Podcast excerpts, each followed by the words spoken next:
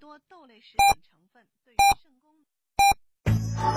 FM 九九八提醒您，现在是北京时间二十三点整。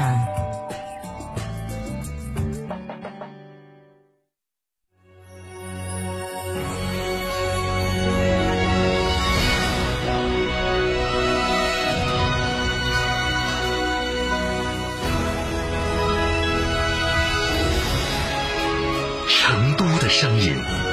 ，FM 九九点八，成都电台新闻广播。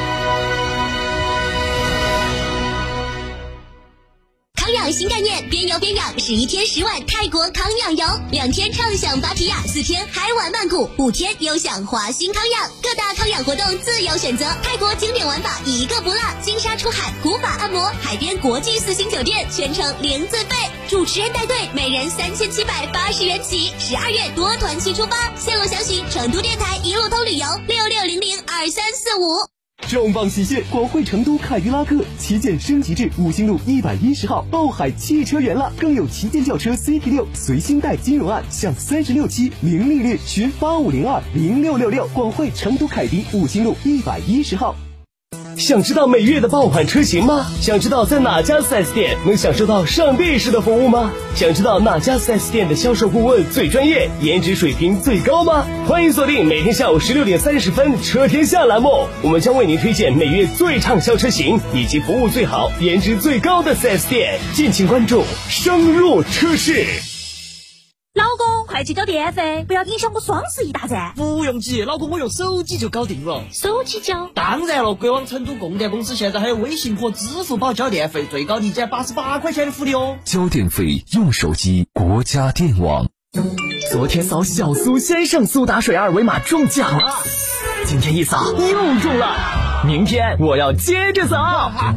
扫小苏先生苏打水瓶身二维码，天天抢红包。小苏先生零热量苏打水，小苏先生零热量苏打水。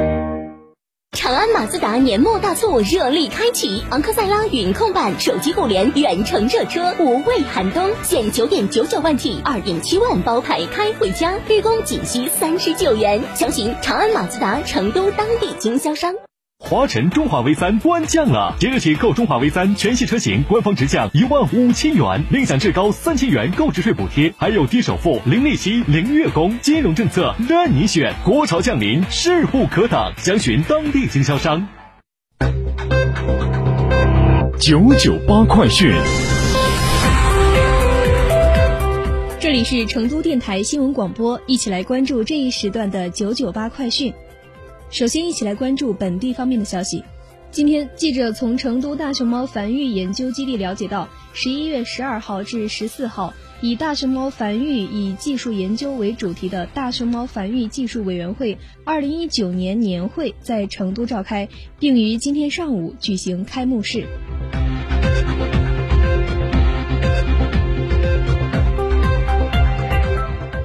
今天，第六届国际农科院院长高层研讨会在成都举行，来自国际农业科学大腕齐聚蓉城，论道全球农业农村绿色发展。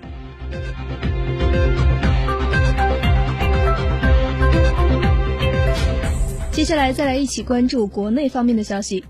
今天下午，银保监会官网发布新版健康保险管理办法，这是其自2006年发布以来的首次大修。作为国内目前增长最快的险种之一，健康保险近年高速发展。数据显示，二零一九年前三季度末，国内健康保险保费收入五千六百七十七亿元，同比增长百分之三十一，占到人身险市场的百分之二十二。而且，无论是对于人身险公司来说，还是对于财产险公司来说，健康险都已经成为最重要的保费增长极之一。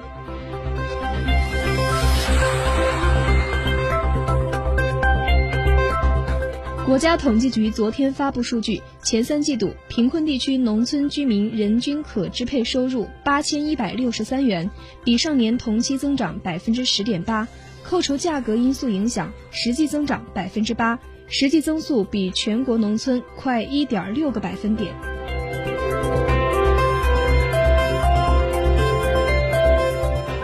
据文化和旅游部官方微信消息，在今年的 A 级旅游景区整改提质行动中，全国复核 A 级旅游景区五千多家，一千一百八十六家景区受到处理，其中四百零五家受到取消等级处理。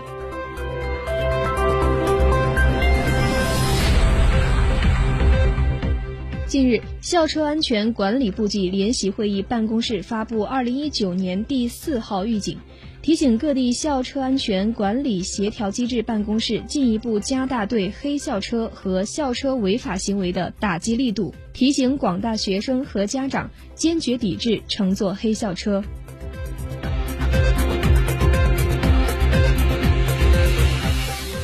为进一步提高中小学图书馆式图书质量，推动中小学阅读活动深入开展，近日，教育部研制并印发了《二零一九年全国中小学图书馆式推荐书目》。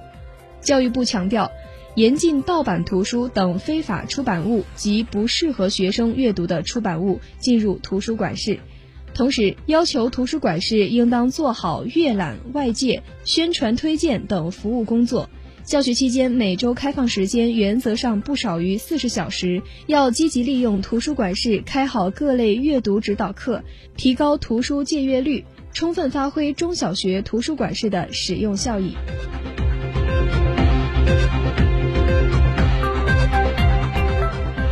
近几个月以来，南京、郑州、长沙、三亚、苏州、南宁等多地密集发布人才新政，被外界称为新一轮人才争夺战。而在今年年初，西安、南京、常州、广州、海口、大连等多个城市发布落户新政，纷纷放宽落户政策，抢人。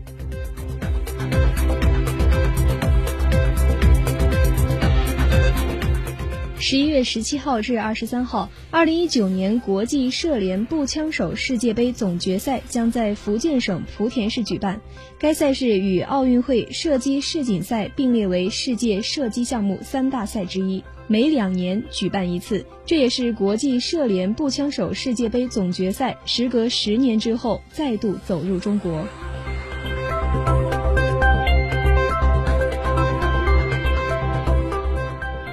接下来再来一起关注国际方面的消息。距离英国十二月十二号大选还有一个月，首相约翰逊领导的保守党十一号收到好消息，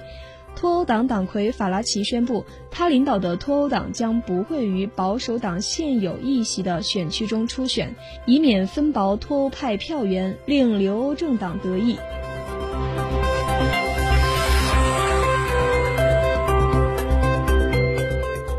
据韩国 KBS 新闻今天报道，在世界各国对波音737 NG 型飞机进行全面检查的背景下，韩国对国内运行的一百五十架该机种飞机中的一百架进行了检查，结果发现十三架飞机的机体出现裂纹，韩国首度公开了机身裂纹的照片。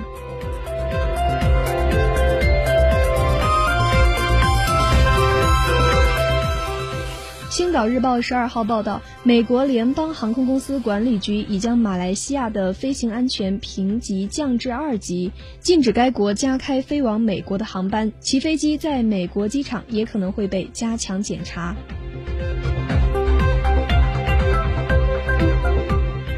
当地时间十二号凌晨，孟加拉国东北部发生两列客运列车相撞事故，截至目前已导致至少十。